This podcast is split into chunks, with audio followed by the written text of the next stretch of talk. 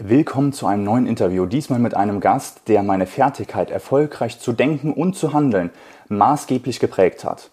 Herr Dr. Dr. Rainer Zittelmann.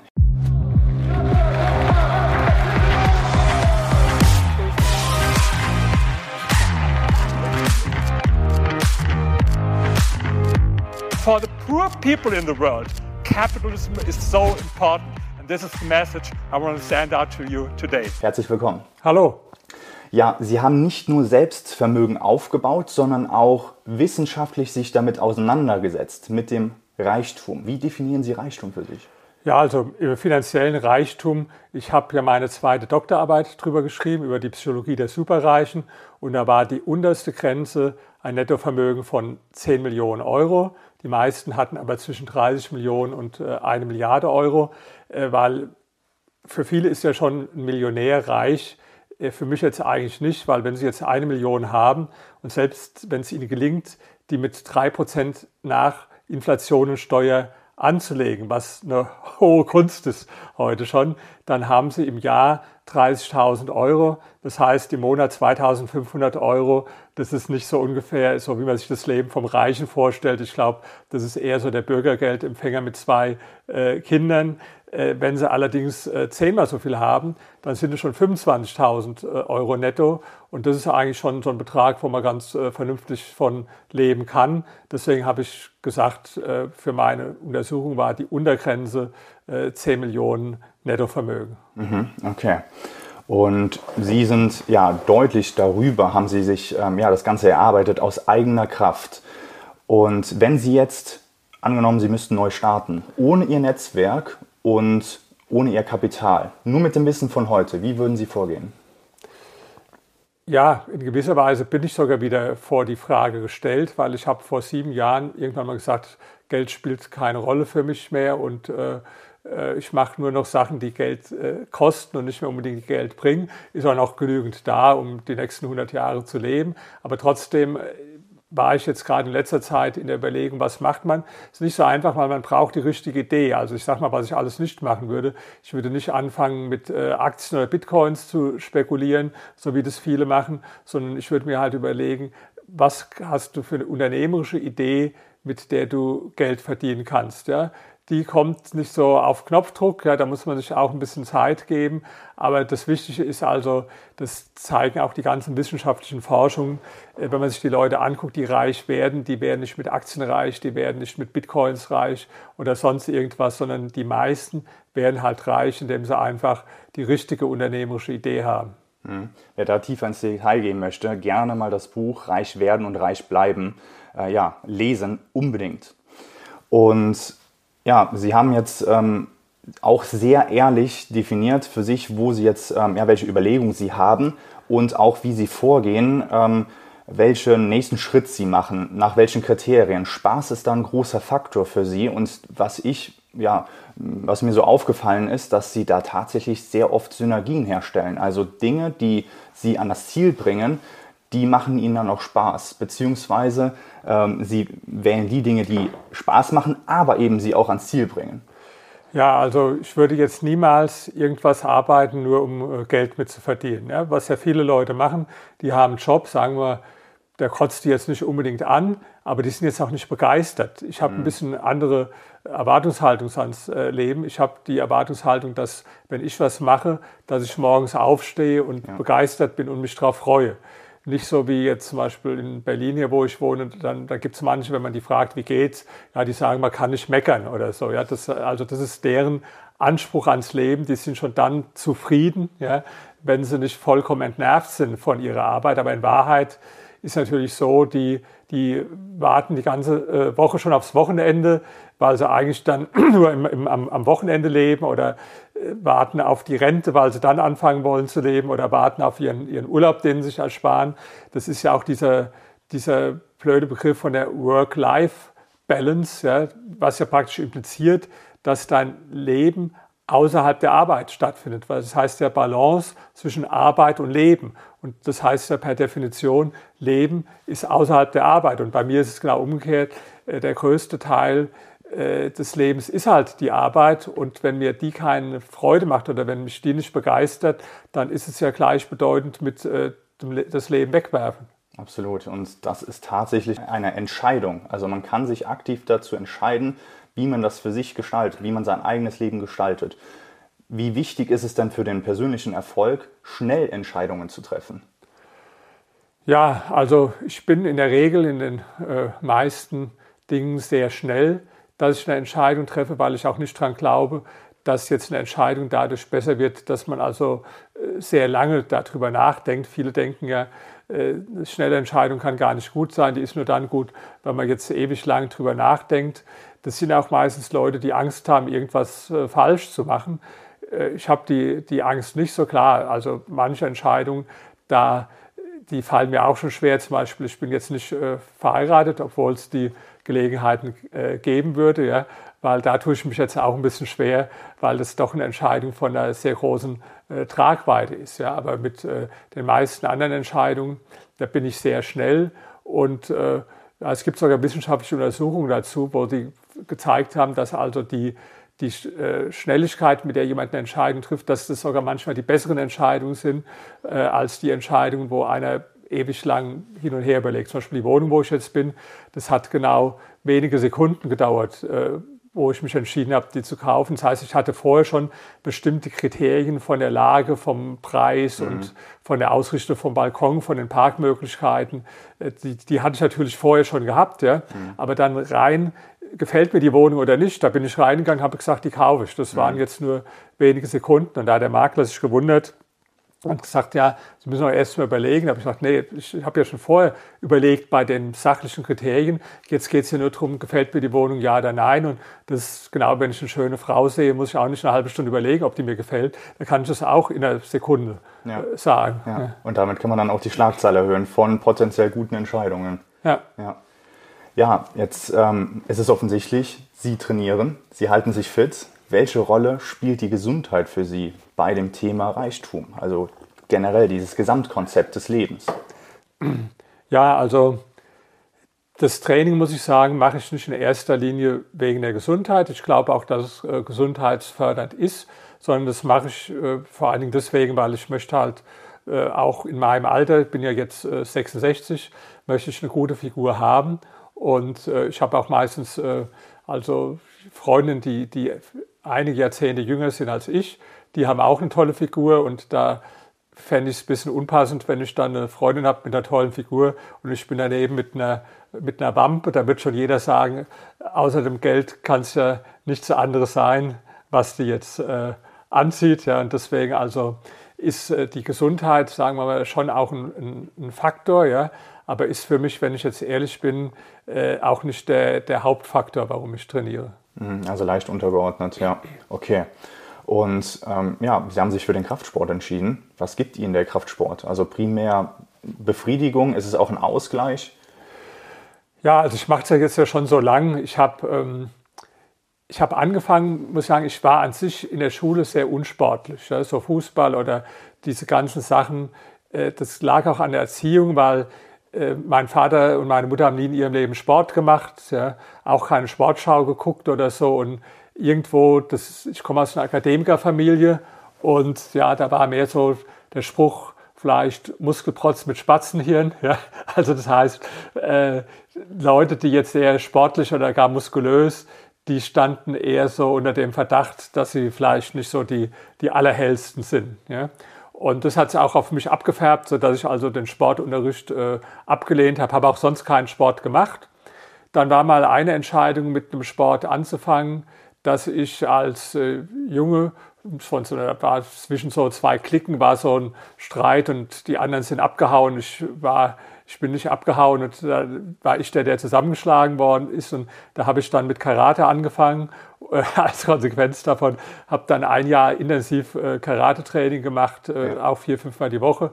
Und habe dann nebenbei aber auch mit Gewichten angefangen, habe einfach gemerkt, dass es mit den Gewichten macht mir mehr Spaß. Und außerdem bei dem Karate-Training, ich habe dann auch viele gesehen, die dann irgendwo sich, sich verletzt haben, nicht durch eigene Schuld, sondern weil andere nicht richtig abgestoppt hat oder so und dass da einmal die Zähne rausgeflogen mhm. sind. So, da dachte ich, nee, da, das ist nicht das Richtige für mich. Mhm. Und äh, damals gab es aber noch so gut wie keine Fitnessstudios, muss man dazu sagen.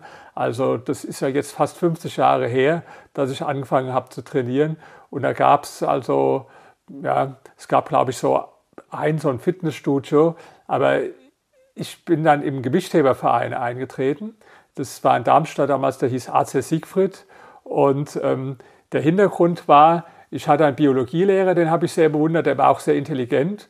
Und der war gleichzeitig Präsident vom Hessischen Gewichtheberverein. Mhm. Und da habe ich auf einmal gesehen, Mensch, äh, das, das, der hat ja Muskeln und äh, hat jetzt kein Spatzenhirn, sondern mhm. der ist ja intelligent, äh, obwohl er Muskel hat oder das widerspricht sich nicht. Und der hat mich dann eigentlich inspiriert und hat gesagt, äh, komm in den Gewichtheberverein. Und da habe ich dann mit großer Begeisterung, ich weiß noch das erste Mal, wo ich trainiert habe, die haben mir gesagt, mach nicht so viel, du hast morgen höllische Muskelkater. Äh, nee, ich mache dann all die Sachen extrem. Und ich konnte also überhaupt nicht aufstehen am nächsten Tag und hat alles äh, äh, wehgetan. Also es war so weh, wie ich das später nicht mehr erlebt habe. Und habe auch in den ersten Monaten dann die einzige ernste Verletzung gehabt, weil ich es übertrieben äh, hatte. Ich habe dann so mir so, so eine Hernie, Eingeweidebruch äh, geholt ja.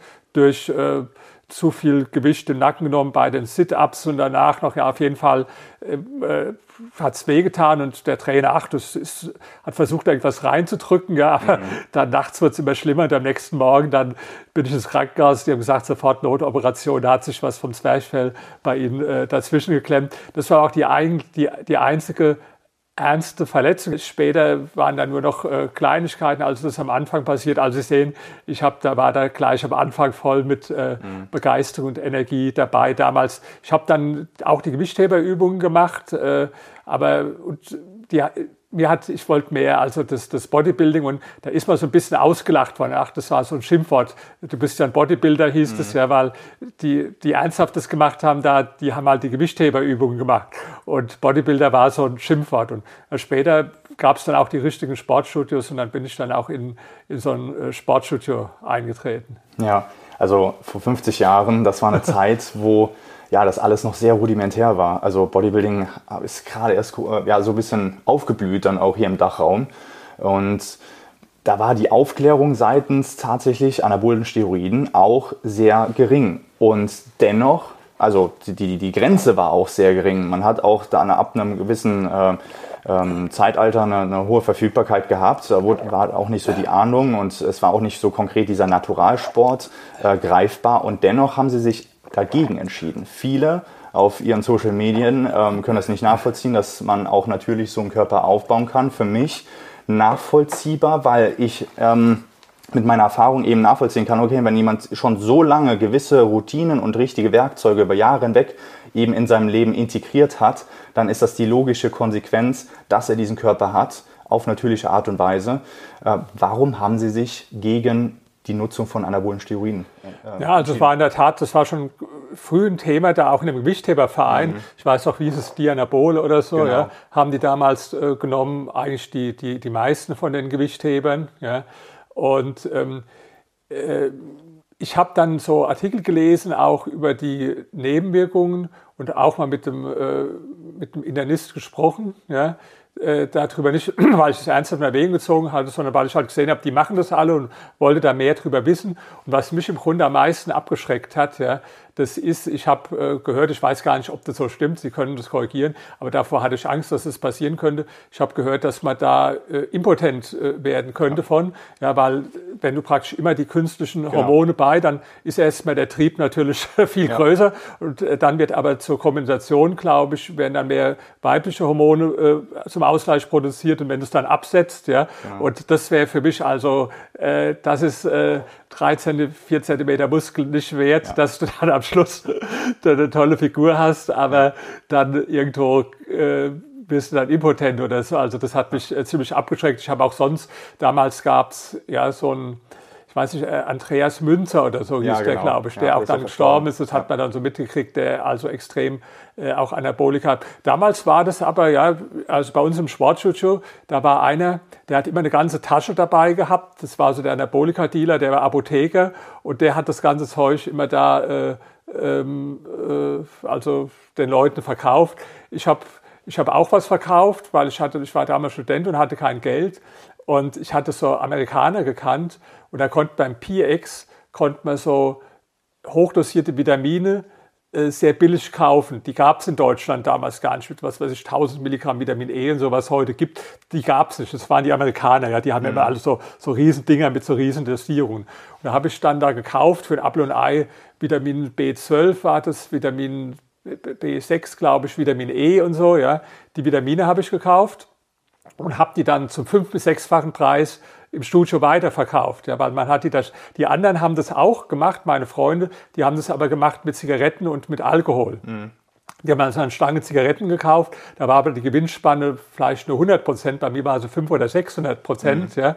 Und ich bin dann so im Sportstudio und habe dann die Tasche, also nicht mit Anabolika, sondern mit Vitaminen, habe die da gehabt ja. und habe dann den Bodybuilder, die haben dann gestaunt, Mensch, in der Dosierung und die. Ja. ja. Und wenn, wenn die gesagt haben, wie billig ist es, dann habe ich das nächste Mal gesagt, ja, leider ist der Dollarkurs wieder anders, ich muss jetzt ein bisschen mehr nehmen und so. ja. Und ja, habe keine großen Mengen da verdient, aber als Student hat man kein Geld gehabt. Ja. ja. Und da habe ich mir dann dann so als Vitamindealer sozusagen, habe ich mir dann nebenher ein paar, paar Euro ja, verdient. Das deutlich bessere Geschäftsmodell, als mit Anabolika zu handeln. Naja, und, und, und, und die anderen haben, wie gesagt, mit Zigaretten und da war also ja. die Spanne war nicht so groß, weil das haben halt viele gemacht mit den Zigaretten. Da hat man auch eine gute, also wie gesagt, hat man auch zum Doppelten dann verkaufen können, aber ich habe es halt zum fünf- oder sechsfachen verkaufen mhm. können, weil es auch diese, diese extrem hochdosierten äh, Vitamine damals nicht gab in Deutschland. Ja wirklich eine Nische gesehen und dann kam der unternehmerische Instinkt schon hoch. ah, ja. Sehr gut.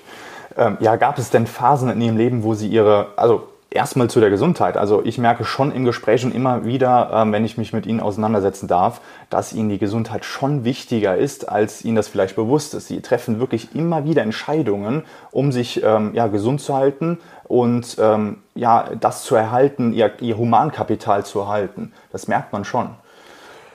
Ja, sagen wir mal, ich, ich meide Dinge, die, ähm, die also nicht gut sind für mich, aber das ist mehr, weil ich äh, bestimmte Sachen, also ich neige zu alles extrem zu machen, wie ich auch da in dem ersten Training äh, das Einheiten schon erzählt habe. Ja. Und das habe ich aber auch mit Sachen gemacht, die also ungesund sind. Ja?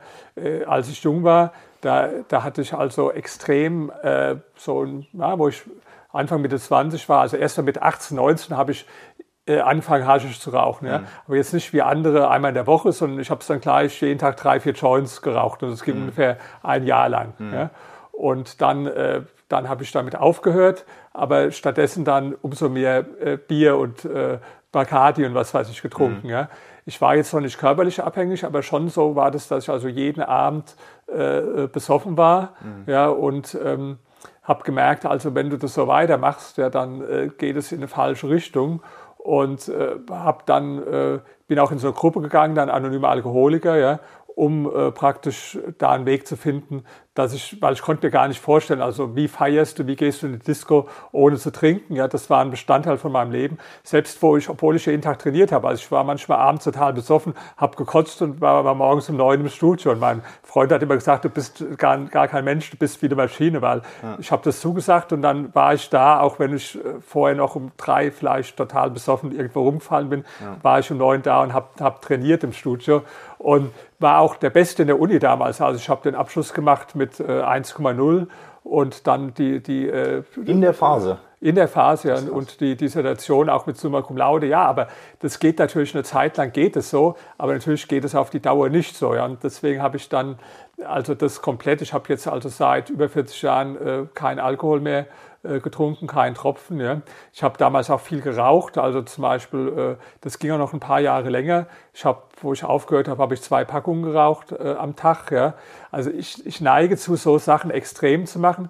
Wenn ich jetzt das in Maßen könnte, dann würde ich heute auch wie andere ein Bier oder ein Wein trinken, logisch. Vielleicht würde ich auch mal eine Zigarette rauchen. Ja. Aber dadurch, dass ich die Sachen immer so extrem mache, wurde ich praktisch gezwungen zu einem gesunden Lebensstil, mhm. weil ich stand vor der Entscheidung, also entweder bist du jeden Abend besoffen oder du trinkst gar nichts, weil mhm. dazwischen da, da, da gab es nichts für mich. Insofern ist es jetzt ähm, weniger so eine bewusste Entscheidung, du musst jetzt maximal gesund leben, sondern äh, ich hatte nur diese Entscheidung zwischen richtig gesund oder richtig, äh, mhm. dass du dich äh, krank machst. Ja.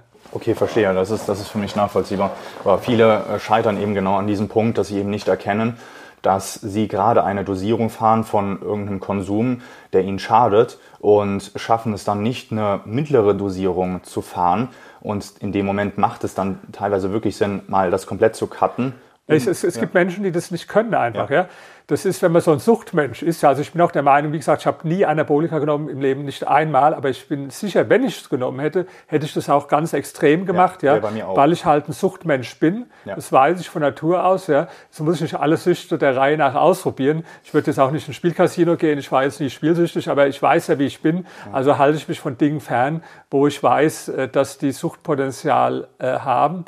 Äh, und ähm, das ist also, sagen wir mal, es gibt Menschen einfach, die so eine Suchtstruktur haben, aber man erkennt es nicht. Das ist das große Problem. Das ist auch bei dem Alkohol das Problem. Das war auch bei mir so, dass also das größte Problem vom Alkoholiker ist, dass er nicht erkennt, dass er Alkoholiker ist. Ja, warum? Weil es gibt immer noch einen anderen, der noch heißer drauf ist. Ich war einmal zufällig so am am, am, Bahnhof gestanden, da waren so zwei Penner, wie man sich vorstellt, neben mir, so mit der Plastiktüte äh, in, in, der Hand, wo die Flaschen drin geklippert. Und der eine hat dem anderen erklärt, habe ich so zugehört, warum er kein Alkoholiker ist. Ja?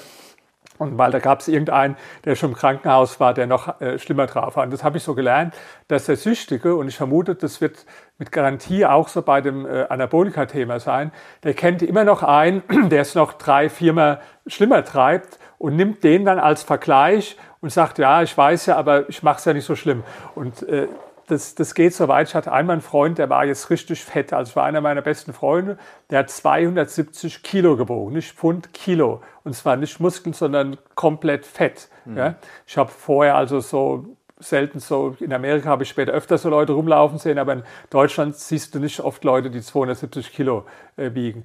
Und selbst der, ja, der hat also in die meisten Autos gar nicht reingepasst. Der war auch von der mhm. Gurtpflicht äh, befreit. Das Auto hat auch ziemlich geschaukelt, wenn er sich äh, hat reinfallen lassen. Ja. Äh, wenn man was essen war, musste er immer erst über den Stuhl abchecken, ob der äh, vermutlich das Gewicht auch aushält. Ja, also das war wirklich schon extrem. Und selbst der kommt eines Tages zu mir, hat er so aus der Bildzeitung äh, so Bilder ausgeschnitten, das war der dickste Mann der Welt, der hat irgendwo 600 Kilo gewogen, der konnte nur noch mit so einem Kran äh, fortbewegt werden, ja, und sagt, Rainer, müssen wir nicht reden, also ich weiß ja, dass ich so viel drauf habe, aber so schlimm ist ja zum Glück doch nicht. Mhm. Also ich habe gesehen, fast jeder, selbst der, hatte noch irgendeinen, wo irgendwo sein eigenes Ding relativieren konnte. Und so war das natürlich auch bei mir beim Alkohol. Ja, ich hatte damals also Freunde, ich habe also nur abends getrunken zum Beispiel, und ich kannte da manche Amerikaner, mit denen ich zusammen war, die haben schon, sind schon morgens früh aufgestanden, haben dann angefangen zu trinken. Und ja, und dann war halt so die Meinung, ja, also ich weiß, ich trinke zu viel, ja, aber ich meine, ist ja nicht so viel wie der oder der. Und so, so relativiert man das und das größte Problem, dass sie das nicht erkennen und, äh, und verdrängen. Ja. Mhm. Mhm. ja, definitiv. Das ist ein ganz wichtiger Punkt. Und vor allem auch äh, ja, dieses Eingeständnis, ähm, aktiv dann zu werden, nach dem Eingeständnis aktiv zu werden. Sehen Sie zwischen dem Kraftsport und dem Unternehmertum Parallelen? Wenn ja, welche? Ja, also natürlich. Ähm, es gibt ganz viele Parallelen. Also zum Beispiel, dass die, diese Kombination von Ausdauer und Experimentierfreudigkeit, dass die wichtig ist, dass also ja, Sie können jetzt im, im Kraftsport ja nicht in äh, drei Monaten irgendwo eine gute Figur entwickeln oder so, ja, sondern das ist in der Regel äh, ein jahrelanger Prozess. Also Sie brauchen da eine mehrjährige Perspektive und eine Ausdauer. Das ist schon mal was, was für einen Unternehmer wichtig ist. Aber viele Menschen, die haben ja viel kürzeren Zeithorizont. Die gehen ja auch ins Studio und wenn sie nach einem halben Jahr nicht äh, so eine Figur haben wie Sie, dann sagen die, ach, das ist blöd, bei mir funktioniert das nicht. Oder fangen dann an, Anabolika zu nehmen, damit es dann doch schnell funktioniert, einfach weil sie nicht die, die Ausdauer haben.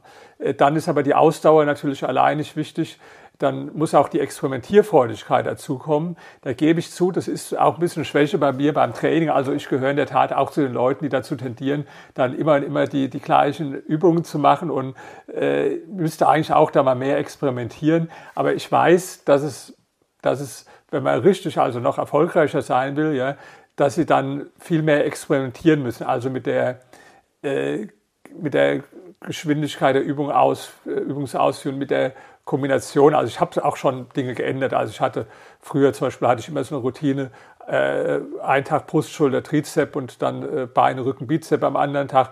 Äh, heute trainiere ich anders. Da ähm, Früher habe ich auch jeden Muskel zweimal die Woche trainiert, heute einmal die Woche.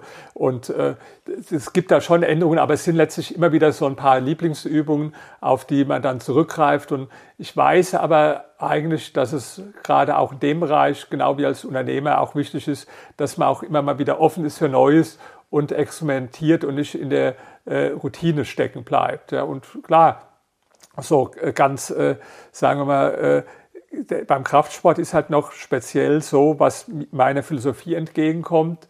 Du bist also äh, selbstverantwortlich für, für deinen Erfolg oder Misserfolg. Ja, das ist ja, wenn du Fußballer bist und die anderen spielen alle irgendwo schlecht an dem Tag, ja, da kann die Mannschaft verlieren, auch wenn du gut warst. Ja.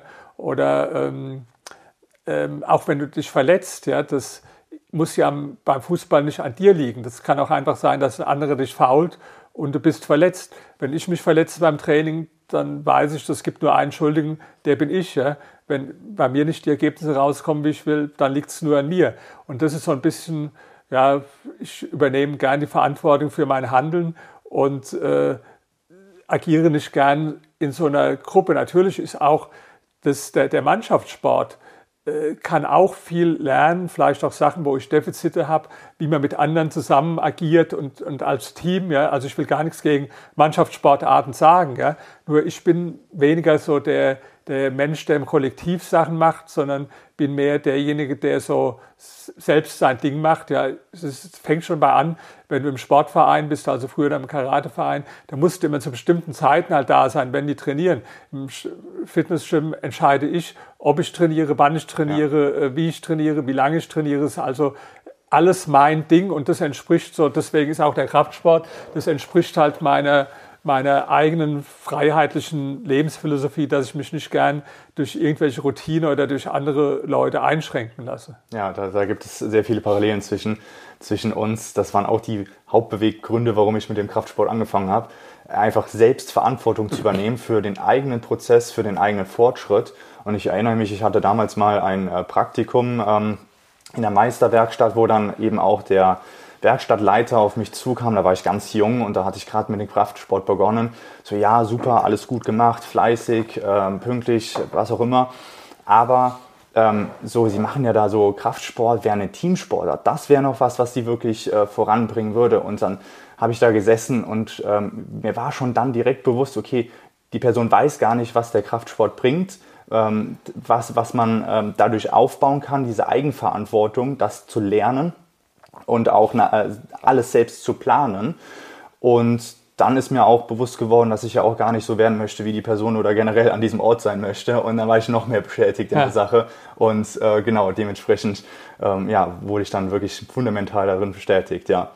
Wenn Sie ähm, jetzt von einem Unternehmer, einem äh, Freund gesagt bekommen, ja, also so die, die Zeit, die äh, Sie da in den, Sport, in den Sport, in den Körper investieren, die hätte ich nicht. Ähm, was würden Sie dem entgegnen?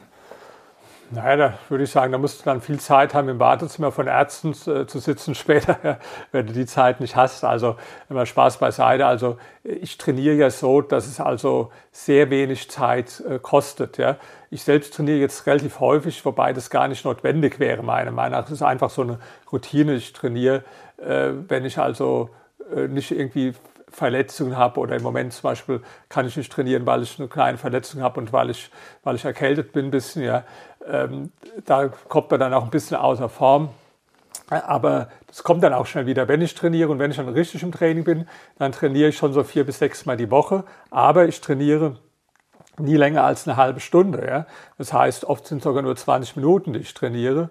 Und ähm, dass, dass einer sagt, er hat eine halbe Stunde Zeit zu trainieren und er muss ja nicht vier bis sechs Mal. Also ich bin der Meinung, wenn jemand, selbst wenn jemand zweimal die Woche trainiert, ja, und dann sagen wir mal vielleicht statt 20 Minuten, sagen wir mal 35, 40 Minuten, ist es vollkommen ausreichend. Also wenn jetzt einer beispielsweise sagt, ich trainiere an einem Tag Brust, Schulter, Trizep, am anderen Beine, Rücken, Bizep, mache da die richtigen Übungen und äh, mache da jeweils vielleicht zwei, drei Sätze, äh, extrem intensive Sätze. Äh, hängt natürlich von ab, wie man auch trainiert. Also ich sehe ja viel im Sportstudio, die, die gar nicht konzentriert trainieren, die, die haben dann ihr Handy dabei und gehen zwischendrin, äh, schreiben dann WhatsApp-Nachrichten oder telefonieren oder haben irgendwo noch eine Zeitung, die sie dann lesen dabei oder äh, quatschen mit dem Trainingspartner. Das sind also alles Sachen, die ich, äh, die ich nicht mache, ja, sondern also mein Handy ist im Spind. Ich äh, bin dann also wirklich konzentriert, dass ich äh, nur äh, trainiere. Wenn mir einer sagt, er hat nicht Zeit, dass er zwei, drei oder viermal die Woche eine halbe Stunde trainiert. Also das ist für mich äh, einfach eine, eine blöde Ausrede. Ja.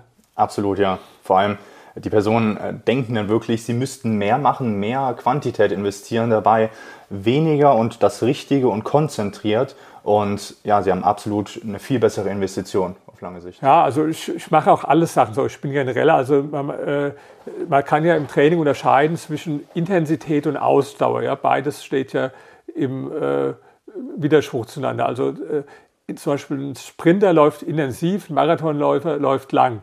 Aber Sie können jetzt nicht einen Marathon mit der Intensität vom Sprinter laufen, logischerweise, ja, sondern das ist also meine Meinung, entweder trainierst du intensiv oder lang. Es kann keiner lang und intensiv trainieren. Das ist, und so ist aber bei mir auch bei, bei allen Tätigkeiten. Also ich bin jetzt auch niemand, der, die Leute denken immer, dass ich extrem viel den ganzen Tag arbeite oder so. Das stimmt gar nicht. Ich glaube, wenn man die Stunden zusammenzählt, dass ich auch nicht mehr Stunden arbeite als andere. Ich mache es halt nur äh, konzentrierter, intensiver, effizienter und ich habe immer viel Zeit gehabt für, für anderes. Also egal in meinem Leben. Ich habe ja gesagt, ich war im Studium also der, der Beste. Ich habe meine Firma aufgebaut. Ich habe äh, teilweise sogar äh, äh, zwei oder drei Firmen nebeneinander gehabt. Ja. Ich, ich, ich lese sehr viel. Ich gehe regelmäßig zum Sport. Ich habe äh, immer Zeit für eine oder oft auch für mehrere Freundinnen äh, gehabt. Ja. Ich hatte, war noch nie eine Freundin in meinem Leben, die mir vorgeworfen hat, du hast jetzt nicht genug Zeit für mich. Oder so habe ich noch nie gehört, mein ganzes Leben nicht. Ja, weil ich, ich habe immer Zeit.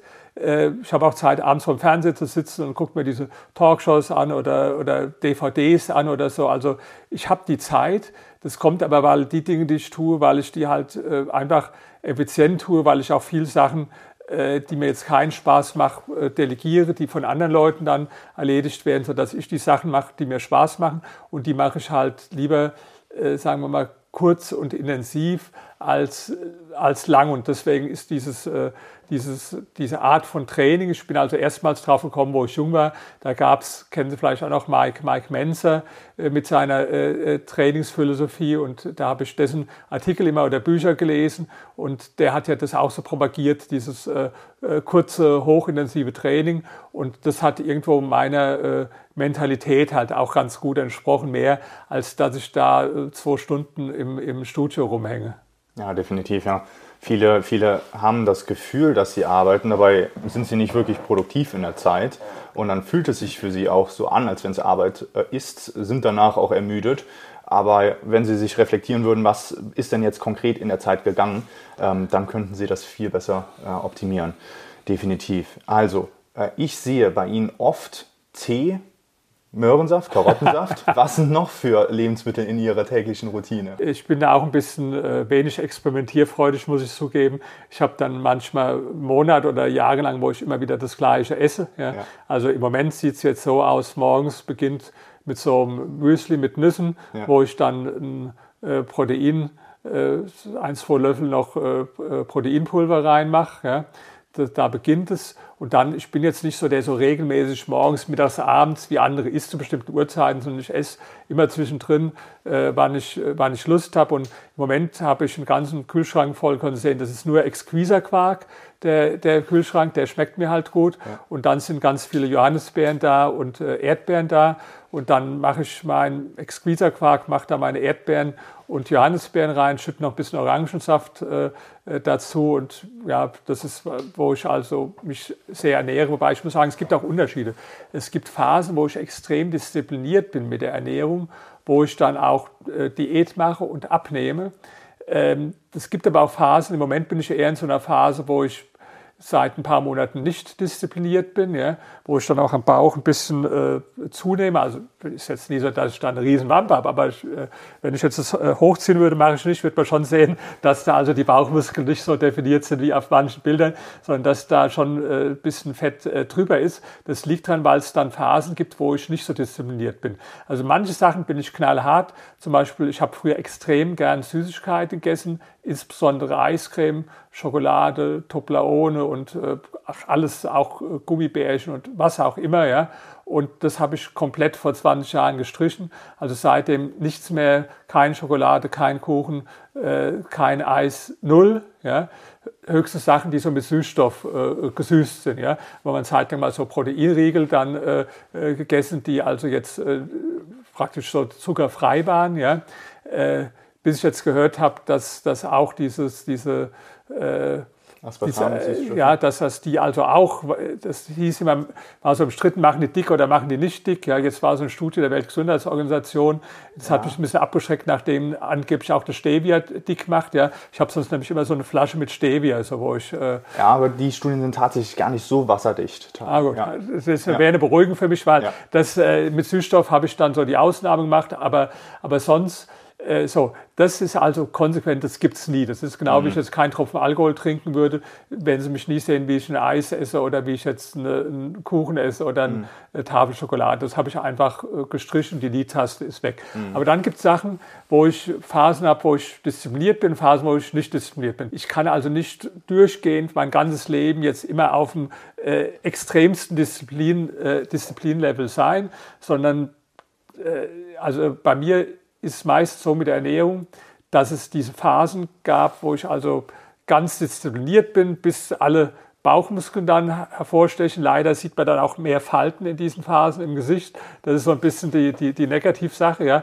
Dann im Moment sind die Falten ein bisschen weniger, weil das, das Fett ein bisschen äh, mehr ist insgesamt im Körper. Dann gibt es Phasen, wo ich zunehme und dann irgendwann ich weiß nicht wodurch. Ich habe immer dann rechtzeitig den Rückwärtsgang wieder eingelegt. Ja.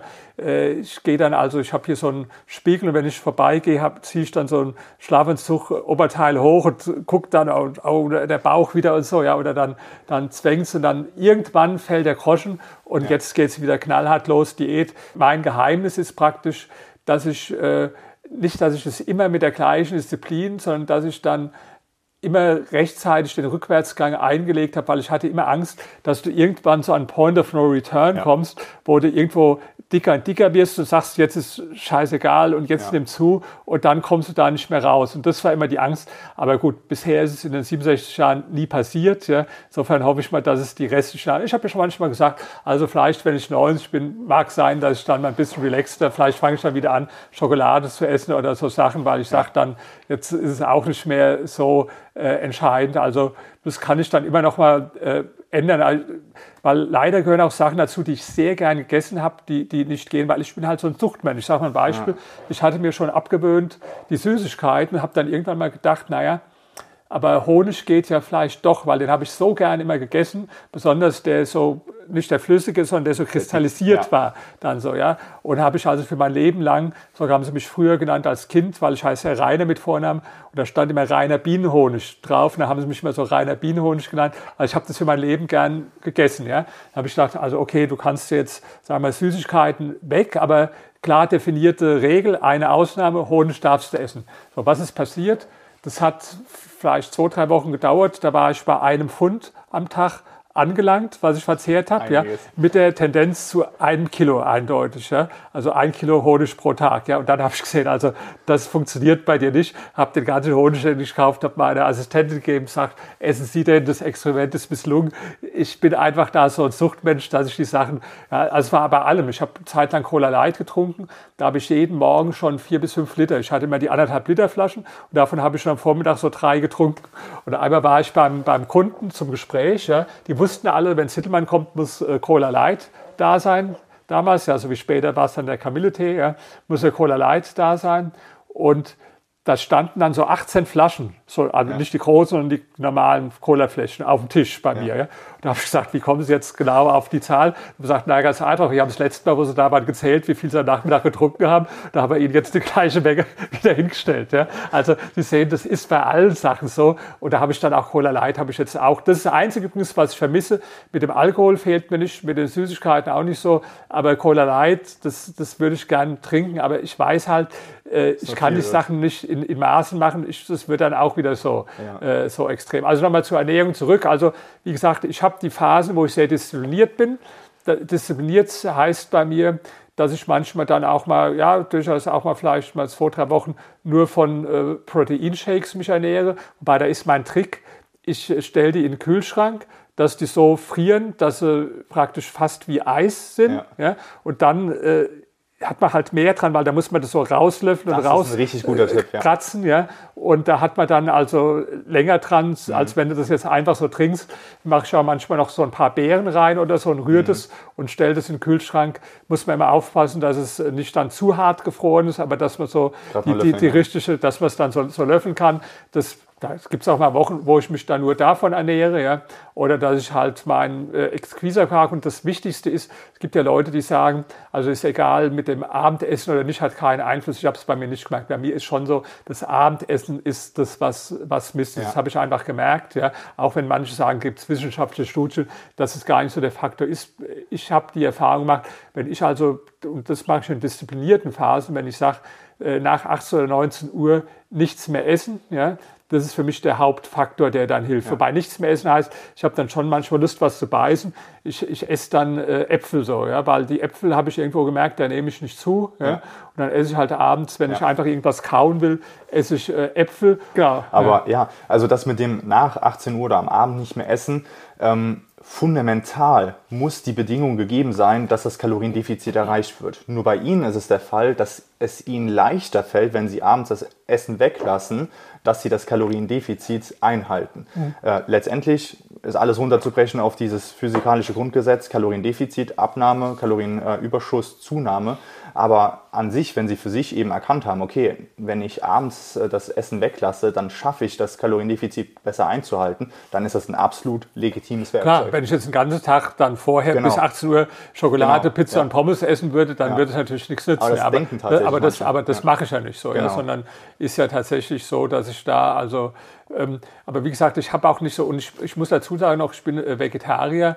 Jetzt, das ist mehr, weil mir die, also meine, meine Mutter, die hat noch nie Fleisch gegessen in ihrem ganzen Leben, weil ihr Vater wiederum, also mein Opa, der war, wo er jung war, in einem äh, Schlachthof und hat gesehen, wie die Tiere getötet wurden und hat deswegen dann nie mehr Fleisch gegessen. Hat meine Mutter so erzogen.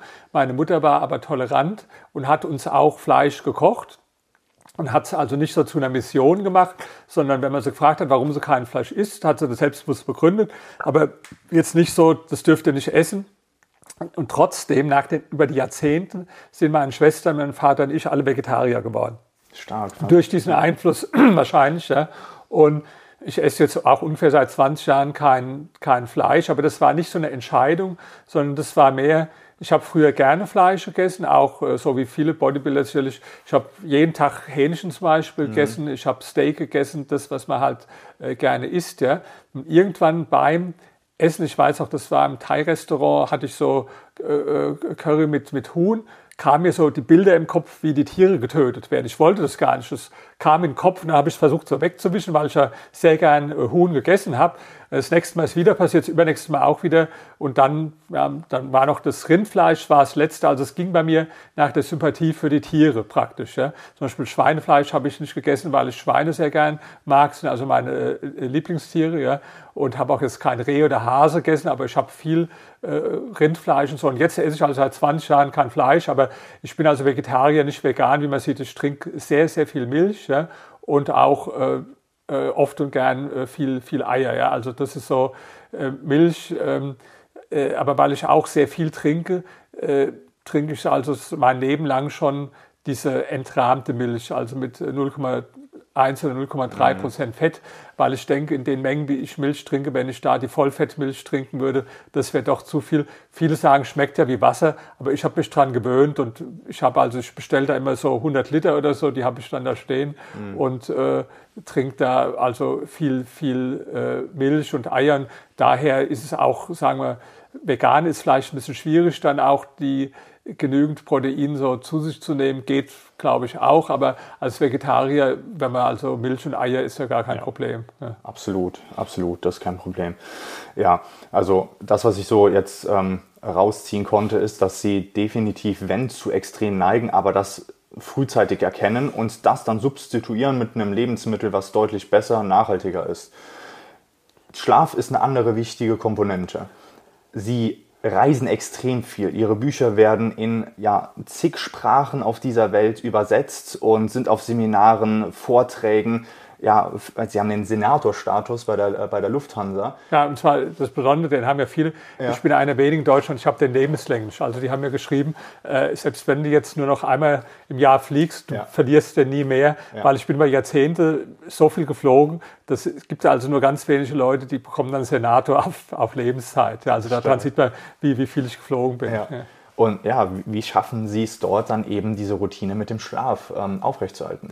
Ja, ist natürlich besonders schwierig äh, wegen den Zeitumstellungen. Wenn man also in Asien ist oder in den USA, wo ich oft bin, ja, gelingt mir auch nicht so gut mit der Zeitumstellung. Ja. Also in den USA ist in der Regel, dass ich dann um drei oder um vier Uhr äh, nachts, also nach amerikanischer Zeit, aufwache, weil dann ist halt in Deutschland dann irgendwo neun, neun Uhr oder so und dann, dann kann ich einfach nicht mehr schlafen. Ja. Ich versuche es dann auch nicht mehr. Ich äh, habe es dann, gehe manchmal dann auch tatsächlich trainieren im, im Hotel, wenn die also was in, leider nicht in allen, aber in vielen Hotels, dass sie 24 Stunden aufhaben. Dann kann schon mal sein, dass ich um halb fünf oder fünf dann trainieren gehe und lege mich danach nochmal äh, für eine Stunde schlafen zum Beispiel. Und ähm, ich habe also auch hier, wenn ich in Deutschland jetzt bin, ich, ähm, ich bin so eine Kombination von Nachtmensch und Frühaufsteher. Ja? Also das heißt, es gibt ja Leute, die die gehen sehr früh ins Bett, um, um neun oder zehn, und stehen dann aber um sechs auf. Und es gibt andere, die gehen nach Mitternacht erst ins Bett, die schlafen aber dann auch gerne mal bis acht oder bis neun oder, oder sogar länger. Ja.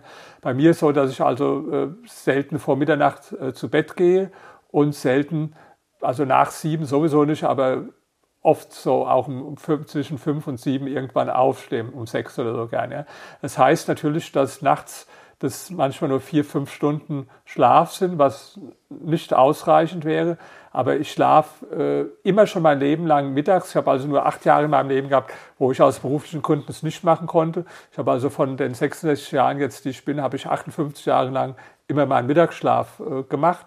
Das ist also ganz zwingend. Ja. Wir haben uns ja auch beim Seminar kennengelernt. Da bin ich sogar da. Dann zwischendrin habe ich mir im Hotelzimmer äh, gemietet und habe gesagt, ich muss jetzt schlafen gehen, weil ich das so drin habe.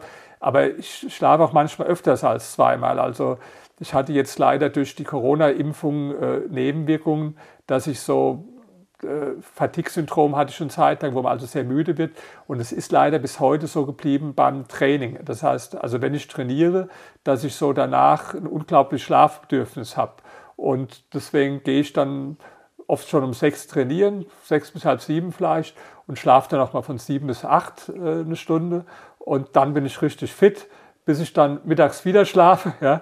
Und wenn ich im Ausland bin und habe dann also ganz viele Interviews mit, mit Fernseher oder mit Zeitungen, dann versuche ich die, wenn es geht, in, in meinem Hotelzimmer zu machen. Die Leute, ich habe auch so, die, da gibt es schriftliche Anweisungen, Englisch vorher an alle, dass möglichst mittags äh, keine Interviews vereinbart werden soll. Also sind ganz viele Regeln, die da aufgestellt sind. Ja.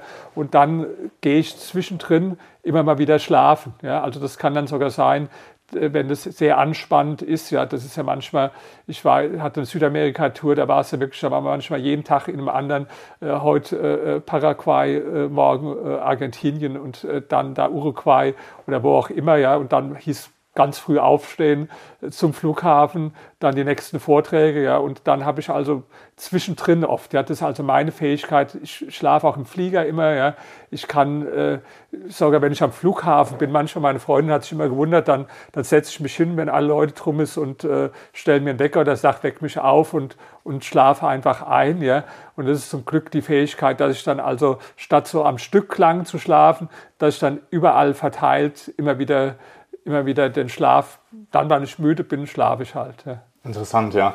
Man sagt ja über Da Vinci, dass er es ähnlich tatsächlich gemacht hat. Also, ah, das wusste ja, ich gar nicht. Ja. Er hat äh, in, in, Frequenzen geschlafen, punktuell nie acht Stunden am Stück, äh, Stück, sondern immer dann, wenn er müde geworden ist, unproduktiv geworden ist, hat er sich schlafen gelegt. Äh, sehr interessant. Okay, also welches Buch von Ihnen würden Sie einer Person empfehlen, die jetzt gerade neu startet? Also vielleicht ähm, ja, anfängt ein junger Mensch, der jetzt gerade anfängt, produktiv zu werden, vielleicht sich Vermögen aufzubauen. Also ein Buch, das äh, vielen Menschen geholfen hat. Das gibt es jetzt auch in 15 Sprachen inzwischen. Äh, das heißt, setze dir größere Ziele. Das äh, in Englisch heißt es ein bisschen anders. Da heißt es Dare to be different and grow rich. Secret of Self-Made People. Aber es geht nicht nur ums Reichwerden, es geht generell in dem Buch um Zielsetzung fängt sogar an mit der Geschichte von Arnold Schwarzenegger, weil ich den also besonders äh, bewundere. Aber da habe ich 50 Biografien von erfolgreichen Menschen ausgewertet und so gesucht, äh, was macht die Leute erfolgreich. Ich habe auch noch ein kleineres Büchlein, Die Kunst des erfolgreichen Lebens. Das sind eigentlich so Zitate, äh, über 200 Zitate aus 2500 Jahren gesammelt, ja, von Cicero und Goethe bis zu Arnold Schwarzenegger und Warren Buffett, also eine sehr bunte Mischung, immer mit dem Kommentar, was heißt es für dich? Das kann man auch als, ähm, als Arbeitsprogramm sozusagen dann Kapitel für Kapitel absolvieren, weil ich gesagt habe, ich bilde mir nicht so ein, äh, so schlau zu sein oder schlauer als jetzt die ganzen erfolgreichen Menschen in der Geschichte und habe also die Sachen über verschiedene Lebensbereiche da als Zitate rausgesucht und kommentiert das sind also so zwei Bücher, die ich insbesondere auch äh, jungen Menschen empfehlen würde. Das Setze dir größere Ziele und die Kunst des erfolgreichen Lebens, genau. Und ja, gibt noch, äh, wenn man dann die gelesen hat, gibt auch noch das Buch, was Sie erwähnt haben, äh, Reich werden und bleiben, was auch zur Einführung ganz gut ist. Ein bisschen anspruchsvoller ist dann schon mein Buch Psychologie der Superreichen, weil das war meine zweite Doktorarbeit. Da ist also gerade im ersten Teil ist viel Wissenschaftliches, das kann man auch zur Not überblättern. Und dann habe ich noch ein Lieblingsbuch, was leider nicht so gut verkauft wurde, was ich aber eigentlich das motivierendste Buch von allen finde. Ich weiß nicht, ob Sie das kennen, das Buch äh, Ich will über erfolgreiche Menschen mit Behinderung. Ja? ja. Also es kommt jetzt gerade endlich im Englischen ja. raus. Auch ich habe gerade das äh, bekommen, die, die Druckfahnen in, Vietnam jetzt auch erscheinen, aber das war nicht so erfolgreich. Vielleicht, weil die Menschen irgendwo Berührungsängste haben mit dem Thema Behinderung. Ich finde es super toll, sich mit Sehr diesen Menschen zu, also sagen wir mal ein Beispiel, da ist ein Blinder, äh, James Holman, der ist vor 200 Jahren 400.000 Kilometer gereist, obwohl er arm war, um die ganze Welt, blind, ja, durch Sibirien und durch den Dschungel und äh, als, als Blinder. Ja.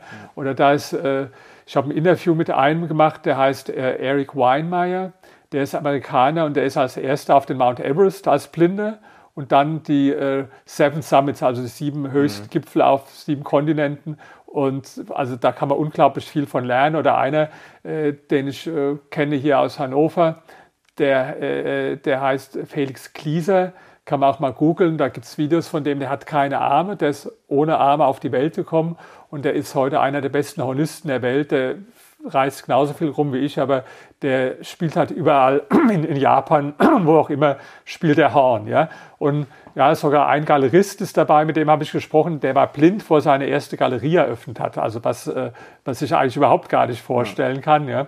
Also es ist wie ein Wunder und ich finde es deswegen so wichtig, das Buch, weil ähm, weil man sich dann denkt, jetzt wir mal, wir beide, wir haben äh, zwei Arme, zwei Beine, wir sind ja. blind, wir hören, ja. Also wir haben alle diese Einschränkungen nicht. Und wenn man dann denkt, wenn, wenn Sie und ich, wenn wir jetzt den gleichen äh, Spirit, Mindset hätten wie diese Leute, ja, ja. was kannst du ja. alles im Leben äh, erreichen, weil du hast ja gar nicht diese, diese ganzen Probleme. Und ich glaube, du musst jetzt nicht behindert sein, um diese Einstellung zu haben. Deswegen ist auch, wir, wir haben ja über Gesundheit gesprochen, ja, Gesundheit ist wichtig, aber ich bin durch das Schreiben von dem Buch abgekommen von dem Spruch, den man ja oft äh, hört, Gesundheit ist das Wichtigste im Leben. Ich, ich glaube das inzwischen nicht mehr, ja? weil ich gebe Ihnen mal ein Gedankenexperiment. Jetzt sehen wir zwei Menschen zur Auswahl. Ja? Das eine ist der Ray Charles, der also äh, blind war, ja? der der erfolgreichste Sänger laut Billboard-Liste war in der Geschichte vor noch äh, John, John Lennon oder Bob Dylan oder Paul McCartney.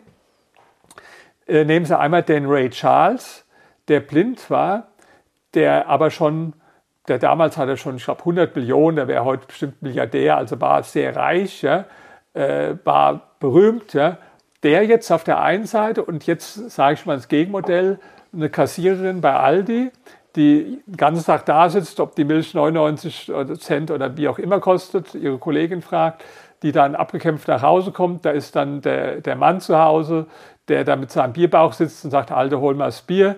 Dann wird im Fernseher hin und her gezappt, sie tut noch ein Kreuzworträtsel lösen und am nächsten äh, Morgen geht es wieder weiter. Und jetzt äh, sage ich Ihnen, Sie können jetzt hier auf den Knopf drücken, Ray Charles oder die Kassiererin. Die Kassiererin ist aber kerngesund ja? Und der Ray Charles, der ist blind. Dann frage ich Sie, auf welchen Knopf drücken Sie dann? In dem Fall natürlich auf Ray Charles, aber das Ding ist, dass die Kassiererin ein, ähm, ja, vielleicht ein krankhaftes Bild äh, von ihren Möglichkeiten hat. Ähm, es liegt ja in ihrer Verantwortung, ihre Gesundheit zu nutzen. Ja, ich sage ja, ja, nur, äh, das, ich, ich sage also, deine Einstellung, der Mindset, das ja. ist das Entscheidende. Absolut. Ja? Wenn du den ja. Ray Charles Mindset hast, ist besser blind mit dem Ray Charles Mindset 100%. als jetzt so ein Loser Mindset. Ja wie die kassieren. Und deswegen sage ich, äh, Gesundheit ist klasse, ich will das auch gar nicht runterreden, ja, aber es ist halt nicht das Wichtigste, weil ich habe diese Menschen äh, kennengelernt, ich habe über diese Menschen gelesen, die ein, die ein tolles, inspirierendes ja. äh, Leben haben, obwohl sie diese äh, Behinderung haben. Die, also gerade dieser Eric Weinmeier, der, der auf Mount Everest, der hat auch noch ganz viele andere Abenteuer, also kann man alles in dem Buch nachlesen und ich fand das sehr, äh, sehr inspirierend. Warum es nicht so erfolgreich war, ich habe mir so überlegt, vielleicht war der Titel nicht so gut, vielleicht auch haben die Menschen einfach eine Berührungsangst mit so einem Thema wie Behinderung. Das ist ja doch irgendwo ein Thema, wo man, wenn man nicht selbst betroffen ist, sich normal fernhält. Aber ich habe das als sehr inspirierend gefunden, empfunden. Ja, mir geht es genauso. Vor allem hat das in mir ja, die, dieses Bedürfnis ausgelöst, wirklich Verantwortung zu übernehmen, ähm, selbst aus dem, was man geschenkt bekommen hat, ähm, etwas zu machen, das zu nutzen. Und okay, dann, äh, wenn jetzt jemand nicht äh, unbedingt äh, ja, der, der Typ äh, des Lesens ist, ähm, launchen, launchen Sie auch bald im Januar, glaube ich, haben, haben Sie gesagt, einen Videokurs. Ja, genau. Das, ist, ähm, das ist, wird acht Stunden lang sein. Ähm, da da geht es um finanzielle Freiheit. Mhm. Ja. Das sind also sind zwei Kurse. Einer zum Thema finanzielle Freiheit, der andere, der heißt Schluss mit der Durchschnittsexistenz. Das ist so ein bisschen mein Motto, ja, Durchschnittsexistenz ist das, was ich nicht will. Da geht es allgemein um Erfolg.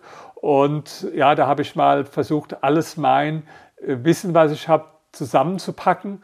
Und äh, ich habe das mit einer Interviewsituation gemacht, mit einer äh, äh, Journalistin, äh, die also bei führenden Medien äh, gearbeitet hat oder arbeitet, die abgesehen davon auch noch sehr hübsch aussieht. Ja, also in der Inhaltssituation, weil ich das besser fand, als wenn ich da sitze und erzähle acht Stunden lang einen mhm. Monolog, sodass diese ganzen Themen in der Gesprächssituation entwickelt wurden. Und dazu gibt es auch noch Begleitmaterial, PDFs mit, mit Arbeitsaufgaben.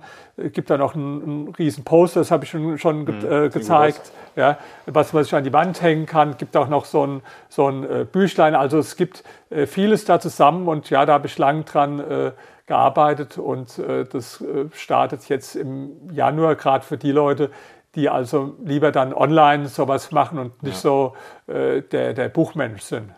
Ja, das, das wird interessant. Da wird sehr viel gebündelt sein von Ihrem Wissen, was Sie sich über Jahre hinweg angeeignet haben. Ja, Herr Zittelmann, vielen Dank für diesen tiefgreifenden und ehrlichen Einblick. Also da bin ich mir sicher, dass da einige was mitnehmen werden. Und ja, wenn ähm, ihr mehr von Herr Dr. Dr. Rainer Zittelmann erfahren möchtet, möchtet die Bücher abchecken, ähm, Instagram abchecken, YouTube abchecken und ja, definitiv das Wissen nutzen. Viel Spaß dabei. Danke, ja.